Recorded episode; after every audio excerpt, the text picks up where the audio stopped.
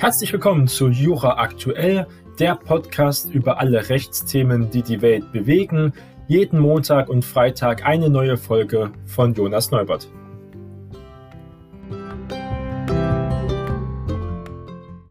In den dritten Teil unserer vierteiligen Podcast-Folge über die zivilen wettbewerblichen Grundlagen der Energieversorgung gucken wir uns jetzt die Ausgestaltung von Stromlieferverträgen an. Also jetzt wird's doch ganz konkret. Erstmal die Grundlagen prinzipiell. Die rechtlichen Grundlagen. Und rechtliche Besonderheiten bei Verwendung von den AGBs ist ja ganz entscheidend. Zuerst fragen wir uns ja bei der AGB-Kontrolle, liegen AGBs überhaupt vor allgemeine Geschäftsbedingungen? Dafür müssen wir dann in Paragraph 305 Absatz 1 Satz 1 BGB gucken. Dann können wir uns mal gemeinsam angucken in diesem Bereich. In 305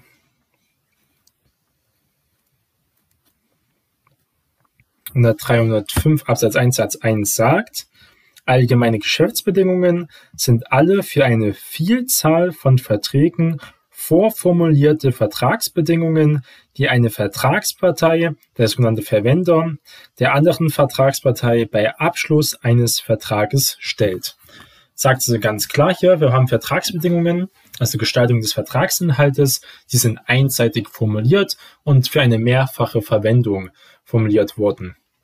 Danach gucken wir uns den Prüfungsmaßstab an und dann gehen wir in Paragraph 310 Absatz 1 Satz 1 vom BGB.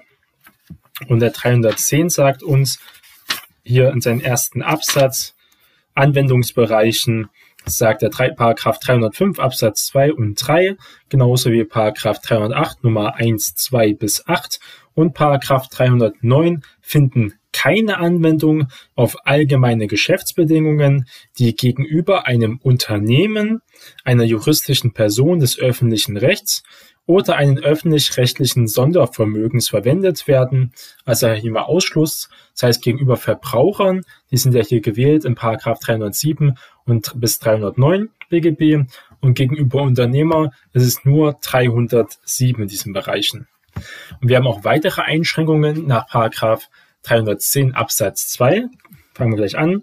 Die Paragraphen 308 und 309 finden keine Anwendung auf Verträge der Elektrizitäts-, Gas-, Fernwärme- und Wasserversorgungsunternehmen über die Versorgung von Sonderabnehmern mit elektrischer Energie, Gas, Fernwärme und Wasser aus dem Versorgungsnetz, soweit die Versorgungsbedingungen nicht zum Nachteil der Abnehmer von Verordnungen über allgemeine Bedingungen für die Versorgung von Tarifkunden mit elektrischer Energie, Gas, Fernwärme und Wasser abweichen. Also ganz klar hier die Beschränkungen, die hier nochmal einliegen.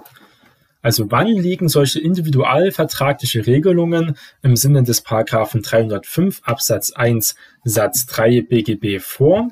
Was ist in diesem Fall entscheidend? Wenn wir nochmal zurück ins Gesetz gucken,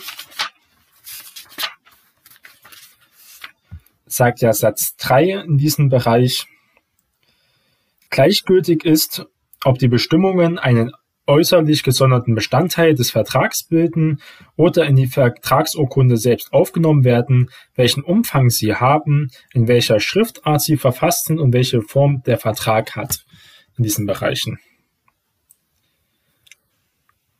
Und vorgedruckte Formular ist also ein Anscheinsbeweis für die AGB. Wenn ich ja weiterlesen, allgemeine Geschäftsbedingungen liegen also nicht vor, soweit die Vertragsbedingungen zwischen den Vertragsparteien im Einzelnen ausgehandelt werden. Sondern dieses Thema, dass sie ja für mehrere Verträge gelten sollen. Also wir brauchen ein vorgedrucktes Formular des Anscheinsbeweis für das AGB. Bloßes Verhandeln über den Vertrag genügt nach der herrschenden Meinung nicht. Verwender muss gesetzesfremden Kerngehalt der jeweiligen Klausel in ernsthafter Disposition der Vertragspartners stellen und diesen damit seine Eigeninteressen wahrende Einflussnahme auch gewähren.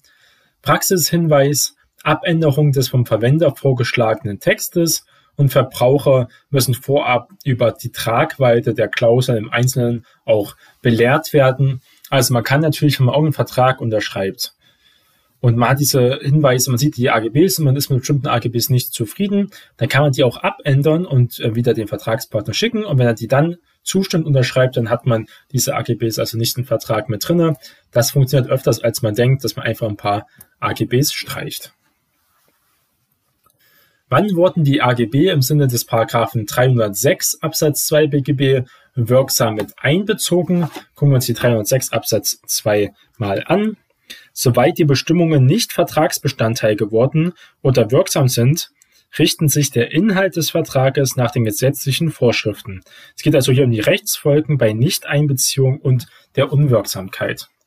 Bei Verbrauchern ist das der Fall, wenn wir hier Hinweis und Kenntnis in zumutbarer Weise haben, insbesondere mühelos lesbar, übersichtlich gegliedert, inhaltlich hinreichend verständlich, genug Zeit zur Kenntnisnahme. Und das hat man ja auch meistens, man liest sie trotzdem äh, zu selten genau. Und eine Achtung ist hier zu geben bei erkennbare körperliche Behinderung zum Beispiel, insbesondere einer starken Sehschwäche, müssen zum Beispiel auch berücksichtigt werden bei den AGBs, sonst sind die dann nicht gültig. Bei Unternehmern ist es so, da gibt es immer leichtere Bedingungen nach 310 Absatz 1 Satz 1 in diesem Bereich. Es genügt der ausdrückliche Hinweis und die Möglichkeit der Kenntnisnahme. Es gibt eine Erkundigungspflicht, also doch um einiges laxer. Wir haben auch einen Sonderfall, sogenannte dynamische Verweisungen. Verweisung auf externe Quellen in der jeweils gültigen Fassung. Es geht um mögliche Nachfolgeregelungen des Bezugsobjektes, sollen also automatisch Vertragsbestandteil werden. Hier ist das Problem, das Vertragsinhalt ist bei dieser Einbeziehung möglicherweise auch nicht hinreichend transparent, weil man ja auf externe Quellen aufweisen, das ist immer sehr problematisch. Es ist aber unproblematisch bei materiellen Gesetzen, da wird ja auch immer auf ähm, extern hingewiesen. Wirksamkeit gegenüber Verbrauchern ist sehr fraglich nach dem BGH. Daher statistische Verweise mit Änderungsvereinbarung äh, mehr ratsam. Gucken wir uns nochmal diese Verwendung an, hier von der AGB-Kontrolle. Wir haben zuerst Paragraph 305 Absatz 1 BGB. Also da gucken wir erstmal nach 305, haben wir überhaupt allgemeine Geschäftsbedingungen vorliegen? Das heißt, sie sind vorformuliert für eine Mehrzahl von Verträgen. Wenn wir das haben, können wir weitergehen. Wenn wir das nicht haben, haben wir keine AGBs. Nach den 305 Absatz 1 gehen wir an den 305 Absatz 2 rein. Da geht es um die allgemeinen Geschäftsbedingungen, werden ja nur dann Bestandteil eines Vertrages, wenn der Verwender bei Vertragsbeschluss und wenn das einbezogen wird. Und wenn es halt wirksam einbezogen wird, können wir das bejahen. Wenn es nicht wirksam einbezogen ist, entfällt dann hier die weitere Prüfung. Danach geht es zu 305 C BGB. Der 305c geht über überraschende und mehrdeutige Klauseln. Es geht also um Bestimmungen in den allgemeinen Geschäftsbedingungen, die nach den Umständen, insbesondere nach dem äußeren Erscheinungsbild des Vertrages, so ungewöhnlich sind, dass der Vertragspartner des Verwenders mit ihnen nicht zu rechnen braucht, ähm, werden hier nicht als Vertragsbestandteil betrachtet. Also wenn keine überraschenden Klauseln vorliegen, können wir weitergehen. Wenn die aber vorliegen, überraschende oder mehrdeutige Klauseln, dann muss man sagen, es sind unwirksame ähm, AGBs. Der 305b BGB, da geht es um den Vorrang des Individualabrede. Die individuelle Vertragsabrede haben Vorrang vor den allgemeinen Geschäftsbedingungen. Das muss man ganz klar sagen, 305b. Das heißt, wenn man eine Individualabrede hat, also schon davor mündlich zum Beispiel etwas vereinbart hat und andere schriftlich, dann kann man das nicht mit der AGB einfach aushebeln. Haben wir keine Individualabrede, dann geht die natürlich vorrangig in diesen Bereich. Und dann zum Schluss gucken wir uns noch die Paragraphen 307 bis 309 an. Und 307 geht ja dann für Verbraucher äh, bis 309. Und in 307 haben wir hier die Inhaltskontrolle, die dann vorstoßt. Und da darf kein Verstoß vorkommen müssen also wirksam sein, wirksamer Inhalt. Auch Klauselverbote muss man ja bei 308 äh, dort beachten und auch ohne Wertungsmöglichkeiten 309. Und der Verstoß ist damit, äh, sollte nicht vorliegen. Wenn der vorliegt oder unwirksam zum Beispiel ist der Inhalt, dann fliegt man auch bei der AGB-Kontrolle raus. Ein sehr unbeliebtes Thema, äh, verständnisvoll, sehr unbeliebt bei uns Jurastudenten. Rechtliche Besonderheiten bei Verwendung von den AGBs weiterhin haben wir die Sonderregelungen des Paragraphen 310 Absatz 2 BGB. Und da geht es um keine Besserstellung von Kunden in der Sonderversorgung gegenüber Kunden in der Grundversorgung durch dieses AGB-Recht. Das ist aber jetzt hier nur bezogen auf Haushaltskunden in diesem Bereich, also der 310, um das ganz klar zu sagen. Absatz 2 sagt es ja ganz deutlich, die Anwendungsbereiche abzustecken. Es gilt nicht hier bei sonstigen Letztverbrauchern, da ja hier die Stromgrundversorgungsverordnung generell keine Anwendung findet. Oft Einbeziehung der Stromgrundverordnungs ähm, Grundversorgungsverordnung als äh, AGB, eine Art Verweisung dann auf die Gesetze. Und eine freiwillige Besserstellung des Kunden gegenüber der Grundversorgung ist also hier immer möglich, nur eine Schlechterstellung ist ja nicht so veranschlagbar betrifft hier die Haustürgeschäfte, Fernabsatzverträge und auch Geschäfte im elektronischen Geschäftsverkehr. Da geht es um besondere Bestimmungen für bestimmte Vertriebsformen. Das sind ja besondere Vertriebsformen, zum Beispiel Haustürgeschäfte sind ja auch nicht umsonst, so sehr einfach Ruf, aber auch Fernabsatzverträge zum Beispiel und besonders in der heutigen, heutigen Zeit elektronische Geschäftsverkehr. Und die generelle Regelung der allgemeinen zivilrechtlichen Regelungen vom BGB, insbesondere Informationspflichten und Verbraucherschutzrechte, äh, gelten natürlich hier weiter. Sonderregelungen für Widerruf nach 357 Absatz 8 BGB sollte man hier beachten. Wenn wir mal ins Gesetz nochmal reingucken, 357 Absatz 8, der besagt, der Widerruf der Verbraucher ähm, einen Vertrag hier über die Erbringung von Dienstleistungen oder über die Lieferung von Wasser, Gas oder Strom in nicht bestimmten Mengen oder nicht begrenzten Volumen oder über die Lieferung von Fernwärme, so schuldet der Verbraucher dem Unternehmer Wertersatz für die bis zum ausdrücklich verlangt hatten äh, erbrachte Leistung und wenn der Unternehmer auch hier die Frist anfängt zu beginnen. Und der Verbraucher schuldet also hier den Wertersatz für diese erbrachte Leistung, ist die Hauptaussage von 357 Absatz 8. Und der Verbraucher muss auch ausdrücklich verlangt haben, dass Versorger vor Ablauf der Widerrufsfrist mit der Lieferung auch beginnt. Gucken wir uns mal die inhaltliche Ausgestaltung von Grundversorgungsverträgen an. Die Vorgabe ist wieder hier durch die Stromgrundversorgungsverordnung geregelt, und zwar, um genau zu sein, in Paragraph 1 Absatz 2 Satz 2 Stromgrundversorgungsverordnung. Und es gibt ja auch keine Abweichungen, sind hier möglich. Teilweise Auslegungsspielräume für Grundversorger, öffentliche Bekanntmachung der allgemeinen Preise und Bedingungen zum Beispiel, was dann wieder in Paragraph 36 Absatz 1 ENWG geregelt ist. Wir haben keine Genehmigungspflicht für Strompreise und wir haben einen Kontrahierungszwang für Grundversorger. Deswegen ist es ja auch so, egal in welche neue Wohnung man zieht, wenn man dann zum Beispiel Strom bezieht durch die Steckdosen zum Beispiel, dann hat man automatisch auch dann diesen Vertrag durch konkurrentes Handeln mit dem Grundversorger immer geschlossen. Die haben also einen Zwang, einen auch mit Strom zu beliefern. Diese Preisänderungsbefugnis äh, Befugnis der Grundversorger nach Paragraph 5 Absatz 2 Stromgrundversorgungsverordnung hängt allein von der öffentlichen Bekanntgabe ab. Und auch wenn briefliche Mitteilungen an Kunden vorgesehen sind, ist es ganz wichtig, dass diese öffentliche Bekanntgabe stattfindet. Es ist keine Zustimmung des Kunden zur Preisänderung auch erforderlich.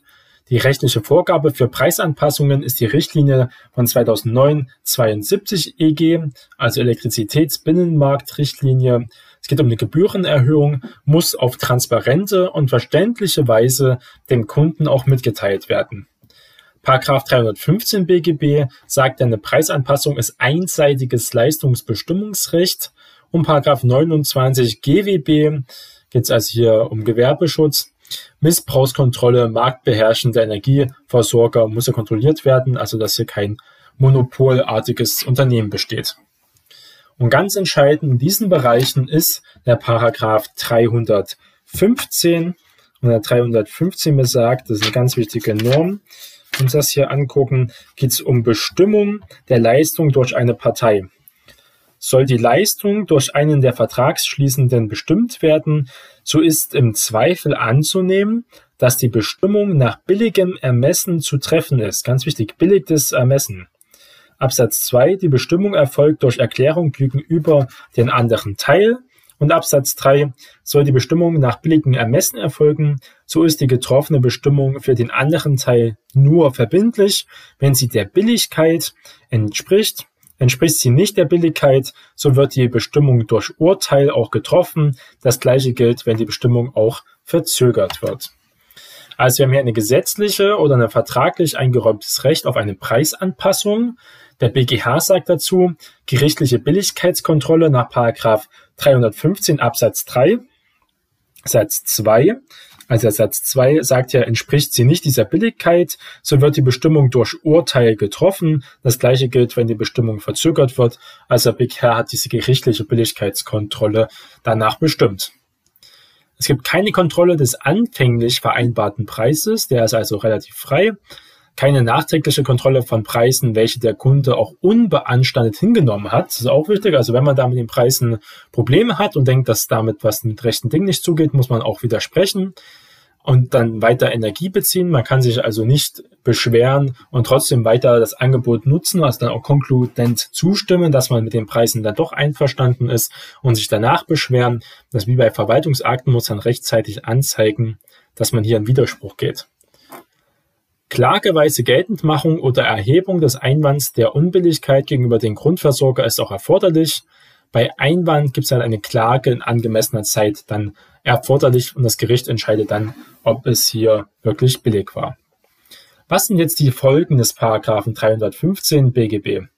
Nach der Einzelbetrachtung geht es jetzt um jede Preisanpassung. Grundsätzlich Weitergabe der gestiegenen Betriebskosten ist aber zulässig. Unbillig aber, wenn Anstieg durch rückläufige Kosten in anderen Bereichen ausgeglichen zum Beispiel werden. Diese Kostensenkungen müssen im gleichen Umfang berücksichtigt werden wie die Kostenerhöhungen. Das heißt, der Strompreis müsste auch sinken. Wenn das dann auch passiert, die Kostensenkung, Sonderkündigungsrecht des Kunden besteht dann nach 5 Absatz 3 Stromgrundversorgungsverordnungsgesetz hier. Die inhaltliche Ausgestaltung von Grundversorgungsverträgen macht auch Probleme an sich. Die Prüfung des Paragraphen 315 BGB müssen auch Kostensenkungen an den Kunden wirklich weitergegeben werden? Das könnte man sich halt wirklich fragen. Da wird auch viel momentan vor Gericht verhandelt. Muss die Kalkulation des Grundversorgers auch offengelegt werden, weil die Grundversorgung ja meistens schon sehr teuer ist zum Beispiel. Deswegen sollte man sich unbedingt dann auch einen Versorgervertrag äh, zum Beispiel schnellstmöglich nach dem Einzug in eine neue Wohnung beschaffen führt gerichtliche Kontrolle zu einer quasi staatlichen Preisaufsicht, wenn nur die Gerichte wirklich sagen können, welche Preise hier rechtens sind. Wenn wir uns dann nochmal das äh, GWB angucken, also in diesem Bereich das GWB ist das Gesetz gegen Wettbewerbsbeschränkungen, also hier wieder Richtung Kartell, und geht es um die Preiskontrolle durch Paragraph 29 die Voraussetzungen sind hier, dass der Grundversorgungsunternehmen muss ein marktbeherrschendes Unternehmen sein nach 18 GWB. Das Bundeskartellamt und die Bundesnetzagentur erkennen an, dass im Strom- und auch im Gasbereich Wettbewerb herrscht. Das haben sie damals gesagt in einem Monitoring-Bericht 2017. Und das war immer umstritten, weil ja früher diese Branchen Strom und Gas ein natürliches Monopol waren. Grundversorger ist in aller Regel kein marktbeherrschendes Unternehmen, da umfangreiche tatsächliche Wechselmöglichkeiten des Kunden ja bestehen. Er gibt viele Grundversorger, nicht nur die lokalen Stadtwerke zum Beispiel. Wie sieht es bei den Abrechnungsmodalitäten aus? Das Wahlrecht des Grundversorgers auf Bestimmung der Länge des Verbrauchszeitraums ist geregelt in 17 Absatz 1 Strom GVV in Verbindung mit 40 Absatz 3 ENWG. Es gibt unterschiedliche Bepreisung, ist also möglich. Man hat also nicht überall beim gleichen Grundversorger den gleichen Preis. Grundversorger kann Abschlagszahlungen auch verlangen, zum Beispiel nach Absatz 13, nach Paragraph 13 Absatz 1 Strom GGV. Anforderungen an Rechnungen sind auch um Paragraph 16 Strom GVV geregelt. Es gibt auch keine automatische oder einseitige Segmentierung des Kunden in Sondertarifen zum Beispiel. Eine Zuordnung von grundversorgten Kunden in Sonderverträgen durch ein Anschreiben des Grundversorgers ist beim Schweigen der Kunden also nicht möglich, unabhängig davon, ob die Sondertarife sogar günstiger sind. Und das war jetzt für diesen Teil und im letzten Teil gucken wir uns die inhaltliche Ausgestaltung von Sonderverträgen an. Gerade eben waren ja die Grundversorgungsverträge im Hauptblick und danach kommt die inhaltliche Ausgestaltung von Sonderverträgen.